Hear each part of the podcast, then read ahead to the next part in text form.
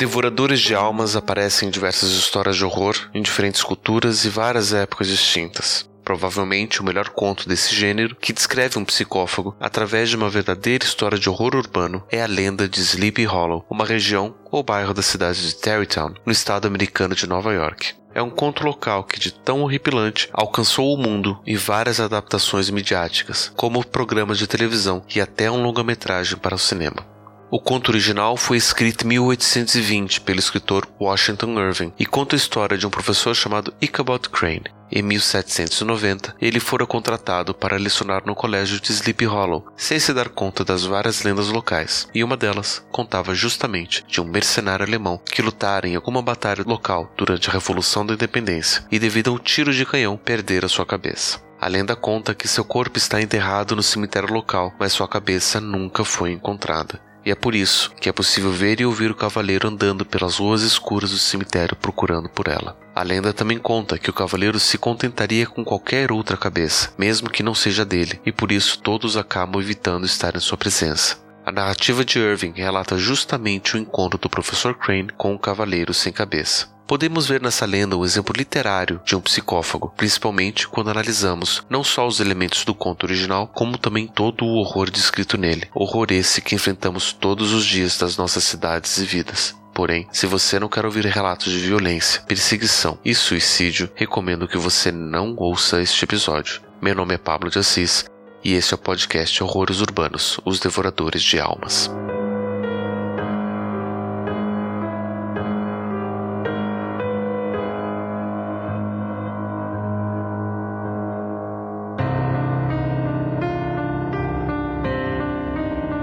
Lenda mais conhecida de um cavaleiro sem cabeça é justamente aquela relatada por Irving em seu conto de 1820, mas na época já se conheciam outras lendas e que provavelmente serviram de inspirações ao autor estadunidense. O cavaleiro sem cabeça era um espírito muito conhecido nas terras europeias desde a Idade Média. No folclore celta, um Dulan, ou Homem Escuro, é uma fada sem cabeça, que cavalga um corcel negro e carrega sua cabeça embaixo de seu braço. O rosto presente nessa cabeça apresenta um sorriso macabro, que vai literalmente literalmente de orelha a orelha. As crenças desse espírito cavaleiro eram bastante macabras. Acreditava-se que ele precisaria cavalgar sempre. Ver um Dulan não seria problema, apesar de extremamente horripilante ver um cavaleiro carregando sua cabeça embaixo do braço cavalgando um corcel negro, a não ser que tal ser parasse sua cavalgada. Se isso acontecesse, acreditava-se que uma pessoa morreria. E o pior seria se esse homem escuro falasse o seu nome ou o nome de qualquer outra pessoa. Isso representava sua morte imediata. O folclore folclore germânico também possui duas lendas. Uma conta de uma mulher de Dresden, no leste alemão, que sai para colher castanhas num domingo de manhã. Em um momento, ela ouve uma corneta de caça. Quando ela ouve novamente, a moça vira-se para ver um homem sem cabeça em uma capa cinza montado em um cavalo cinza. O outro conto, situado em Braunschweig, conta que o cavaleiro sem cabeça é um caçador selvagem e, se visto com sua corneta de caça, é um aviso para todo e qualquer caçador não ir caçar no dia seguinte, ou um acidente ocorrerá com o caçador incauto. Em algumas versões, o cavaleiro sem cabeça vai atrás de criminosos condenados por crimes capitais. Em outras, ele possui uma matilha de cães de caça com línguas de fogo que o seguem. Porém, a versão mais conhecida é aquela publicada no conto de Irving, que conta como o professor Ichabod Crane encontra o cavaleiro sem cabeça. Em todas as suas adaptações, incluindo a série de televisão Sleepy Hollow, o cavaleiro é um mercenário alemão contratado para lutar durante a Guerra Revolucionária. Porém, a forma de sua morte não é clara. No conto original, o soldado foi morto por um tiro de canhão que arrancou sua cabeça. No filme estrelado por Johnny Depp, ele é morto por patriotas que o caçavam, traído por duas meninas. E no seriado de TV, ele é morto pelo próprio Ichabod Crane, que nessa versão não é um professor, mas sim um soldado da Guerra Revolucionária, que eventualmente se torna professor universitário de história. Essas várias versões mostram motivações diferentes para o Cavaleiro Fantasma, seja encontrar sua cabeça original perdida em combate, ou conseguir uma nova cabeça roubada de algum incauto que não ouviu os avisos da lenda, ou até mesmo vingança do soldado que roubou-lhe a cabeça em batalha. Porém, para o nosso estudo, vamos nos ater à versão que assombrava as ruas próximas do cemitério de Sleepy Hollow e que não poderia atravessar a ponte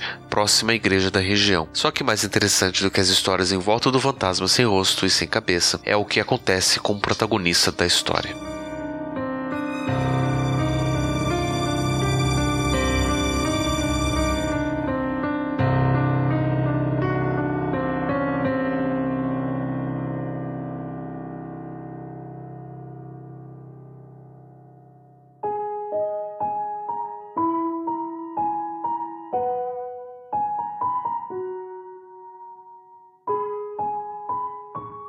Ichabod Crane é descrito no conto como um homem simples, magro, desengonçado, muito lido e devoto a Deus, mas também um ávido leitor de estudos sobrenaturais. Ele tinha como uma das suas ocupações, além de professor escolar, ser instrutor de canto e adorava cantar semanalmente na igreja. Como era de praxe para os professores da época, ele não possuía residência fixa e, como era tradição na época e na região, ele se hospedava na casa dos pais de seus alunos em troca de pequenos serviços como reparos ou cuidar dos animais. Irving descreve seu personagem como um homem comum com problemas comuns, não só para a época, mas que muito bem serviriam para os dias de hoje. Ichabod, como a maioria das pessoas, buscava crescer na vida. Só que, como professor, seu salário era baixo e uma das melhores formas de conseguir o que queria seria casando-se com uma mulher rica e gerenciar sua herança. E era isso que ele pretendia fazer. Na região de Sleepy Hollow havia uma linda jovem chamada Katrina Van Tassel, única herdeira do rico fazendeiro Baltus Van Tassel. O plano de Ichabod seria se aproximar da jovem, de apenas 18 anos, inicialmente como instrutor de canto, e ir aos poucos conquistando seu coração, para que, eventualmente, eles pudessem se casar e construir uma família juntos. E inicialmente parecia que seu plano estava funcionando. Ele visitava a casa da família Van Tassel, estava com bons ares com o patriarca e aos poucos se aproximava com a jovem Katrina. E, estranhamente, uma jovem tão linda e perfeita assim não apresentava tantos concorrentes aos planos de Ichabod. Mas seus planos só não foram perfeitos, pois ele não contou com a presença de Abraham Van Brunt, conhecido como Brom Bones, um homem forte, considerado um herói local e também interessado na jovem Katrina, o principal responsável por afastar todos os outros pretendentes à mão da jovem herdeira. Apesar de às vezes maquiavélico, seu humor geralmente bondoso fazia com que ele fosse apreciado pela maioria dos moradores de Sleepy Hollow. Nesse ponto da história, inicia-se uma perseguição de Brown Bones sobre o pedagogo Ichabod Crane. Sem que Crane soubesse, Brown praticava uma série de brincadeiras, como invadir a escola, quando fechada, e soltar sapos lá dentro, ou então assustar os cavalos na fazenda onde ele estava hospedado naquela semana. Mesmo assim, o professor facilmente consegue ignorar todas essas provocações e mal desconfiava da autoria dos delitos. Imagino que ele tenha visto as provocações feitas por Brown Bones como semelhantes às provocações que seus alunos fazem entre si e muitas vezes com o próprio professor. E, da mesma forma como os alunos aguentam as provocações e brincadeiras e seguem com suas vidas, o pedagogo fazia o mesmo com seu provocador, ignorando suas brincadeiras. O que Ichabod, com essa postura, não havia percebido é que Brown Bones já havia demarcado seu território, mostrando para qualquer outro pretendente que Katrina seria dele e apenas dele. Uma jovem linda e rica tinha vários interessados, mas todos eles sabiam que não poderiam competir com o grande Abraham Brown Bones Van Brandt. Mas não Ichabod, que acreditava que poderia competir com o herói local, a ponto de completamente desprezar as intenções do valentão da cidade. E o professor, apesar de suas condições simples, percebia os sinais como apontando a seu favor principalmente quando, em outubro daquele ano, ele foi convidado para uma celebração de outono na residência da família Van Tassel, que foi recebida pelo pedagogo como sendo a melhor oportunidade de se aproximar de vez da jovem Katrina. Ele fez vários planos de como iria falar, como iria convidá-la para sair apenas os dois e de como iria conquistá-la definitivamente. Chegando na festa, Ichabod conseguiu se enturmar com os amigos de Brown Bones, que inclusive ofereceram um brinde ao professor pelo excelente trabalho que estava realizando com os alunos. E Ichabod apreciou o gesto, sem saber que tudo isso fazia parte do plano do Bruto para pregar a melhor brincadeira com ele. No decorrer da noite, após o baile, os homens se reuniram para contar suas melhores histórias de fantasmas. Histórias essas que ao mesmo tempo impressionavam e assustavam Ichabod Crane. Essas histórias versavam sobre aparições em trens que passavam pela região, ou então contavam sobre o velho Major André, que havia sido enforcado na árvore no centro da cidade, ou então uma mulher de branco que assombrava a região nas noites frias. Ele mesmo, por conta de seu interesse no sobrenatural, também se aventurava a contar seus causos, retirados dos inúmeros livros que lia e das noites que passara a perambular pelas ruas de Sleepy Hollow. Mas Crane desconhecia as histórias do famigerado Cavaleiro Sem Cabeça de Sleepy Hollow, e essas foram as histórias que mais o assustaram. Até o próprio Brown Bones relatou já ter visto tal entidade, mas teve sorte que seu cavalo era rápido o suficiente para conseguir fugir da aparição demoníaca antes que essa desaparecesse atrás de uma cortina de fogo, como se tivesse aberto os portões do inferno. Os outros jovens aproveitaram para contar suas versões de como o cavaleiro havia morrido com um tiro de canhão na cabeça e vagava perto da região do cemitério procurando por ela, ou então de como ele corria atrás dos incautos sem nunca ultrapassar a ponte do rio perto da igreja local. Cada história dessas provocava calafrios em nosso protagonista, e ele ficava cada vez mais impressionado. Mas isso não afastou de seu interesse principal, de conquistar a jovem Katrina, que até o momento estava dando a impressão de estar interessado no professor. Ao final da noite, após a maioria dos convidados ter se retirado da festa com suas famílias, Ichabod Crane conseguiu ter um momento a sós com a jovem herdeira da casa. Mas aparentemente essa conversa não obteve sucesso. O narrador da história desconhece o motivo do fracasso, mas imagina que a jovem Katrina estava a flertar com o professor apenas para provocar ciúmes em seu verdadeiro interesse, o valentão Abraham Van Pratt. Isso foi motivo para que o professor saísse às pressas, com aparente raiva, montasse seu cavalo e partisse para sua casa. Mas as histórias de fantasmas e aparições não saíam de sua mente, e, ao passar a noite nas ruas desertas da região, iluminado apenas pela luz da lua, ele conseguia reconhecer os locais que eram cenários dos vários contos que ouvira naquela noite, como a árvore que fora cenário da morte do Major André. Mas nada o assustou mais do que ver, ao se aproximar da igreja de Sleepy Hollow, a figura de um cavaleiro sem cabeça montado em seu cavalo negro. O susto foi tanto que a única reação do professor foi apressar seu passo e bater em seu cavalo o máximo que podia para tentar escapar da aparição. Mas por mais rápido que ele corresse, parecia que o fantasma conseguia correr mais rápido do que ele, a ponto de Crane jurar conseguir sentir a respiração do cavalo amaldiçoado em sua nuca por várias vezes. A pressão foi forte, e por vezes o professor sentia que iria perder, até que avistou à distância a ponte do qual contavam que o fantasma não conseguia passar. Nesse momento, Crane forçou ao máximo a velocidade de seu cavalo, com a esperança de conseguir passar a ponte e estar em segurança. E ao conseguir fazer isso, Ichabod se virou, esperando ver o fantasma subir em uma cortina de fogo e enxofre, como diziam as lendas. Mas, ao invés disso, ele apenas viu o fantasma lançar sua cabeça solta em direção a seu crânio, que o derrubou do cavalo e fez com que o animal corresse sem rumo pela noite. Na manhã seguinte, seu cavalo foi encontrado sem sela, alimentando-se na grama em frente à casa de seu dono, o anfitrião do professor Crane naquele mês. Chegou a noite e nada do pedagogo aparecer, e na manhã seguinte, os alunos esperavam seu mestre sozinhos, sem notícia do que acontecera com ele. Foi então que a cidade resolveu procurar por Ichabod e conseguir encontrar sua cela jogada na lama perto da igreja, perto de fortes pegadas de cavalo, com a impressão de estar em alta velocidade. Do outro lado da ponte, encontraram perto de uma árvore o chapéu de Ichabod, ao lado de uma abóbora esmagada. Procuraram por toda a região o corpo do professor, mas sem sucesso. Ele havia desaparecido. Algumas fofocas locais, inclusive, dizem que o colégio que ficaria abandonado após o sumiço do professor estava mal assombrado pelo fantasma do pedagogo que poderia ser ouvido cantando nas noites frias de outono seus salmos melancólicos.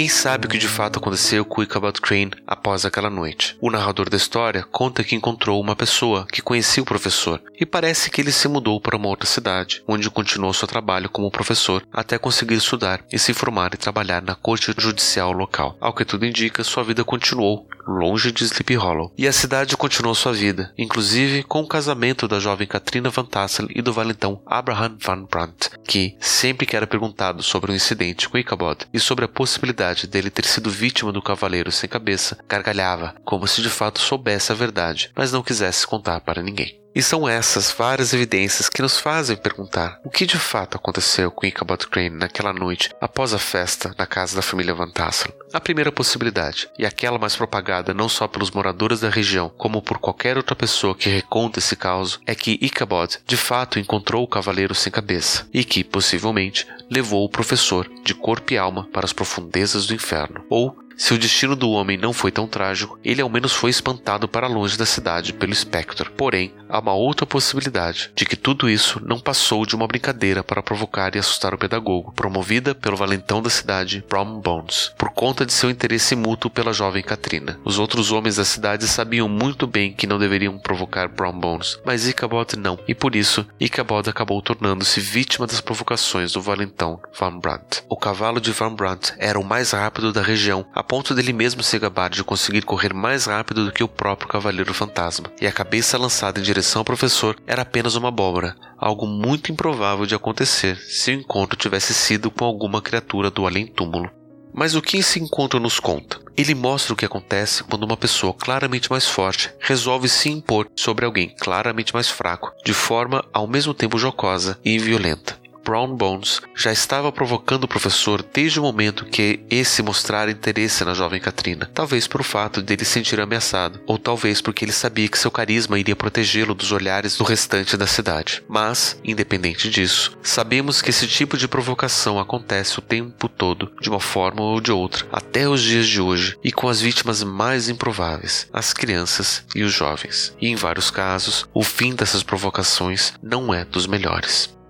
Um caso que nos chama atenção é da jovem canadense Rita Parsons, de 17 anos. Ela morreu no hospital no dia 7 de abril de 2013, após uma tentativa de suicídio por enforcamento. Esse suicídio foi motivado pela vergonha que sentira e das várias provocações que sofria pelos colegas de escola após ter sido estuprada aos 15 anos de idade e dos agressores divulgarem uma foto do ocorrido na internet. Sua vergonha tornou-se viral e conhecida por todos da sua escola e da sua cidade. Ela passou a ser conhecida como uma vadia e isso arruinou sua reputação e sua paz. Além disso, justificar as agressões e assédios virtuais e presenciais de diferentes pessoas. E os garotos que a estupraram, por serem jovens da mesma idade, não foram responsabilizados. Algo semelhante aconteceu com a jovem Amanda Todd, uma garota que cometeu suicídio aos 15 anos de idade. Sua tragédia começa quando ela tinha apenas 12 anos. Ela estava em um chat na internet, estava recebendo vários elogios de sua beleza. Várias pessoas acabaram pedindo para que ela mostrasse seu corpo, tirasse fotos, revelasse seu corpo nu pela webcam. A jovem, parte entusiasmada pelos elogios, parte amedrontada pela pressão, cede e despe-se para os espectadores. Um ano depois disso, uma pessoa que estava naquele chat a ameaçou via Facebook, dizendo dizendo que se ela não fizesse um show particular, ele mostraria as imagens daquele chat para seus amigos e familiares. Ela passou a ser perseguida por essa pessoa, que sabia de tudo sobre ela. Com medo de ser exposta, ela acaba fazendo esses shows e se expondo ainda mais. Um ano depois, essa pessoa montou uma página no Facebook mostrando todas as fotos que possuía, não só da primeira vez que ela se expôs, mas também de todas as outras vezes que ele a ameaçara. Ela mudou de escola, de cidade, mas sua reputação já estava destruída. Em todo lugar que ela ia, ela era reconhecida conhecida como aquela menina que se expôs na internet. Ela ficou com depressão, ansiedade, se mutilava e chegou a tomar alvejante para tentar se matar. E tudo isso passou a ser conhecido por todos e sua vida era cada vez mais exposta. Eventualmente, ela conheceu um garoto mais velho que disse estar gostando dela. Amanda, diante de tanta pressão, humilhação e perseguição, tanto virtual quanto presencial, viu na aproximação do garoto uma possibilidade de ter um contato humano sincero, algo que ela de fato estava precisando. Mas ela não sabia que ele tinha uma namorada e ela também não sabia que esse garoto estava se aproximando apenas para provocar ainda mais a jovem. Não tarda para a namorada desse garoto descobrir seu envolvimento com Amanda, mas ao invés de brigar com o namorado por estar iludindo e se aproveitando de uma garota já fragilizada, ela e as amigas resolvem culpar a menina de estar sendo uma vadia e seduzindo seu namorado. Ela e as amigas enfrentaram Amanda diante de todos da escola, humilhando-a ainda mais e fisicamente agredindo a jovem, deixando-a caída em uma vala perto da escola, onde eventualmente foi encontrado por seu pai. Com isso, todos diziam que queriam vê-la morta, pediam nas redes sociais que ela se matasse, que alguém assim não merecia estar viva. Algumas pessoas chegaram até a enviar pelo correio garrafas de alvejante para sua casa, pois sabiam de sua anterior tentativa de suicídio. Amanda Todd chega a ficar hospitalizada após uma overdose dos remédios antidepressivos que ela tomava para controlar o sofrimento que estava enfrentando. Tudo isso fez com que ela fosse ainda mais provocada na escola por conta de suas notas baixas. No dia 10 de outubro de 2010, um mês antes de ela completar 16 anos de idade, ela é encontrada morta em sua casa. Após extensas investigações da polícia canadense, as autoridades encontraram um homem na Holanda relacionado a casos de pornografia infantil,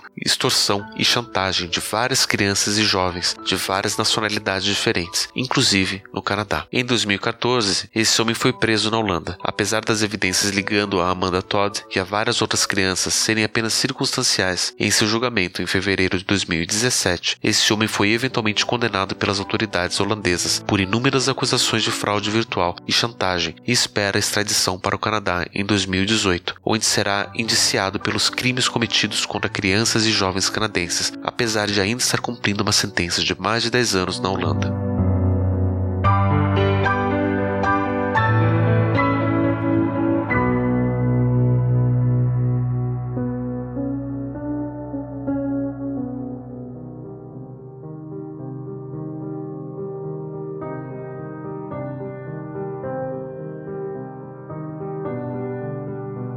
Infelizmente, os casos de Rita e Amanda não são isolados, e muitas outras crianças e jovens acabam sendo vítimas de ataques semelhantes em todo o mundo. No Brasil, em um estudo revelado em 2015 com 507 crianças e adolescentes de idades entre 8 e 16 anos, mostrou que a maioria, 66%, já presenciou casos de agressões nas mídias sociais. Cerca de 21 afirmaram que já sofreram com isso e grande parte das vítimas teriam entre 13 e 16 anos. Entre as atividades realizadas em redes sociais, por 24% dos entrevistados da pesquisa, que são consideradas formas de agressão e violência virtual, 14% das crianças admitiram falar mal de uma pessoa para outra, 13% afirmaram tirar sarro da aparência de alguém, 7% marcaram uma pessoa em fotos vexatórias, 3% ameaçaram alguém, 3% assumiram zombar da sexualidade de outra pessoa, 2% disseram já terem postado intencionalmente sobre eventos em que um colega foi excluído, entre vários outros casos. As crianças entrevistadas justificaram o comportamento com três principais motivos. 36% alegaram defesa, porque a pessoa afetada as tratou mal. 24%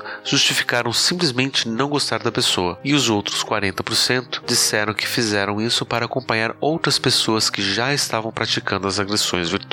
Os ataques feitos através da internet acabam tendo ainda a proteção da anonimidade. Qualquer pessoa pode criar perfis falsos, contas fantasmas, divulgar informações mentirosas e agredir a imagem de qualquer outra pessoa sem o medo de serem pegas. Mesmo não fazendo nenhuma agressão física, esses ataques virtuais acabam abrindo as portas para que outras pessoas acabem se sentindo justificadas para agredir fisicamente várias dessas vítimas, baseadas puramente em mentiras e informações construídas com o objetivo de denegrir a imagem de alguém. week. Tal qual o Cavaleiro Sem Cabeça de Sleep Hollow, os vários agressores virtuais também não podem ser reconhecidos, não possuem rosto ou aparência e não passam de fantasmas criados com o único propósito de fazer um mal para outras pessoas. E tal qual Ichabod Crane, a maioria das vítimas são pessoas social e fisicamente frágeis, estranhas à comunidade ou apenas diferentes. Talvez pelo fato de a maioria das vítimas e agressores estarem em idade escolar, esse fenômeno, chamado de bullying e cyberbullying, acaba sendo identificado como um problema escolar. Coincidentemente, no conto de Washington Irving, o próprio Ichabod Crane, vítima das provocações e perseguições de Brown Bones, era professor de escola e pertencia à comunidade escolar. Não sei dizer se era a intenção de Irving relatar algo comum nas escolas de sua época, mas podemos ver que isso acontece não só com os alunos, mas também com os professores. Não é à toa que os professores são uma das maiores vítimas de casos de depressão, ansiedade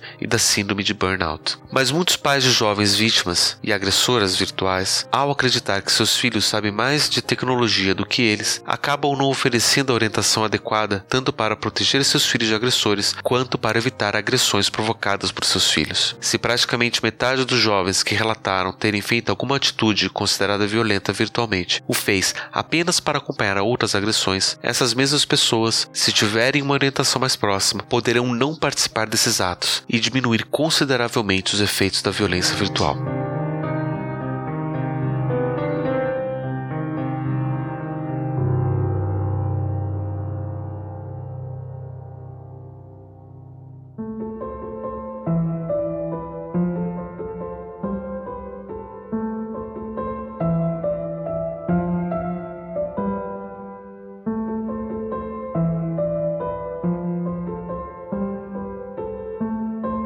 Conto de Washington Irving, o que sabemos do fantasma do Cavaleiro Sem Cabeça são apenas relatos e histórias, mas nada concreto sobre a existência do espectro infernal. Mesmo assim, a história relata um horror real, o horror da perseguição, da violência provocada pela inveja alimentada pela anonimidade. Enquanto ninguém sabe quem é o agressor, ou enquanto o agressor está protegido por sua máscara social de boa pessoa ou cidadão de bem, ele está liberado para promover as maiores atrocidades. Esse é um dilema relatado por Platão na lenda do Anel de Giges. Segundo o filósofo grego, Giges era um fazendeiro que encontrara em suas terras um anel que era capaz de torná-lo invisível quando ele quisesse. Isso fez com que Giges de fato pudesse promover as maiores atrocidades que pudesse pensar, com a finalidade de conseguir vantagens sobre as demais pessoas ou então eliminar seus inimigos e opositores. Diante dessa possibilidade, Platão argumenta que a moralidade que a sociedade está acostumada, a moralidade baseada no medo da punição promovida pelos outros, é falha, pois ela possibilita que qualquer pessoa que consiga de alguma forma driblar tal controle social possa fazer atos inimagináveis. A alternativa, segundo o filósofo, é que a moralidade seja interna, baseada na razão, para que cada um saiba o que é correto e como deve se portar, nem que para isso use-se a velha máxima: faça com os outros o que gostaria que fizessem consigo. Porém, a forma como nossa sociedade se organiza é tal que alimenta esse tipo de comportamento. Ao bradarmos por mais punição, mais vigilância, mais câmeras de segurança, mais controle, mais policiamento, mais prisões, estamos de fato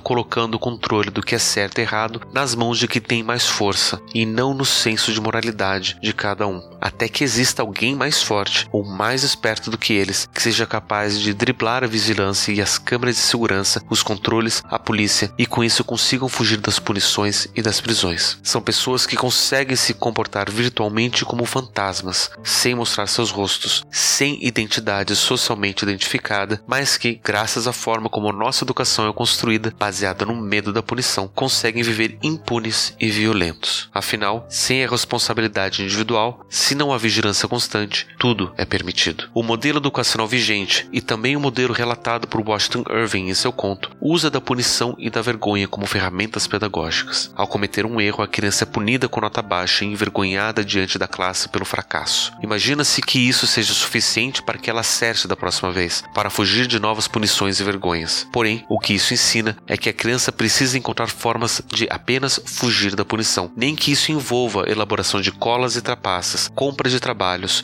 ou até mesmo o uso de violência para ameaçar os alunos mais espertos da turma. O uso da punição não ajuda na educação, apenas ajuda a formar pessoas capazes de serem tão violentas quanto, ou de ao menos conseguirem esconder e mascarar a violência que praticam. A punição não ensina a desenvolver um senso próprio de moralidade, apenas ensina a escondermos os nossos erros e os nossos atos violentos para não sermos descobertos. Enfrentamos nas nossas escolas fantasmas sem rosto, fantasmas como o Cavaleiro Sem Cabeça de Sleep Hollow. São atitudes construídas por nossa sociedade preocupada com punição, vigilância e controle social, ao invés de moralidade, preocupação e empatia. E a própria sociedade esconde essas atitudes violentas, transformando os agressores muito reais em meros fantasmas sem rosto, em cavaleiros sem cabeça. A violência promovida por esses fantasmas sociais acaba destruindo as relações humanas, projetos de vida e até mesmo levando suas vítimas ao suicídio. E enquanto formos coniventes com essas atitudes, não só as atitudes dos agressores, mas principalmente do uso de punição como ferramenta pedagógica, estaremos todos devorando as almas e os potenciais de inúmeras pessoas no mundo todo.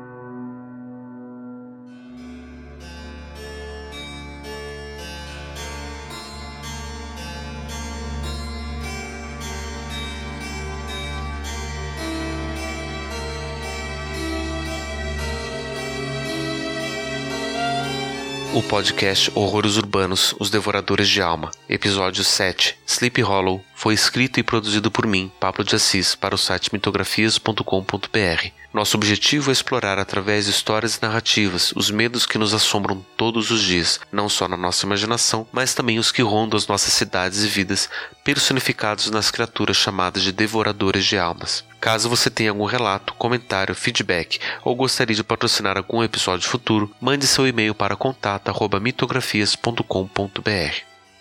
Este projeto só é possível graças ao apoio dado aos ouvintes do Papo Lendário, ao Padrim Lendário. Para conhecer o projeto e dar sua contribuição, acesse padrim.com.br/mitografias. Com sua contribuição, seremos capazes de oferecer mais episódios deste e de novos projetos. Esta é uma obra de ficção baseada em relatos que podem ser encontrados online e não pretende ser um compêndio de fatos, por mais que muitas das experiências aqui relatadas sejam propositalmente relacionáveis a situações cotidianas ou até mesmo construídas em cima de relatos verídicos. A fantasia realmente é aterrorizante, por mais que a realidade possa ser muito pior. As fontes consultadas para a realização deste episódio estão disponíveis no site mitografias.com.br. Visite o site também para conhecer os outros episódios da série, além dos outros projetos da nossa equipe.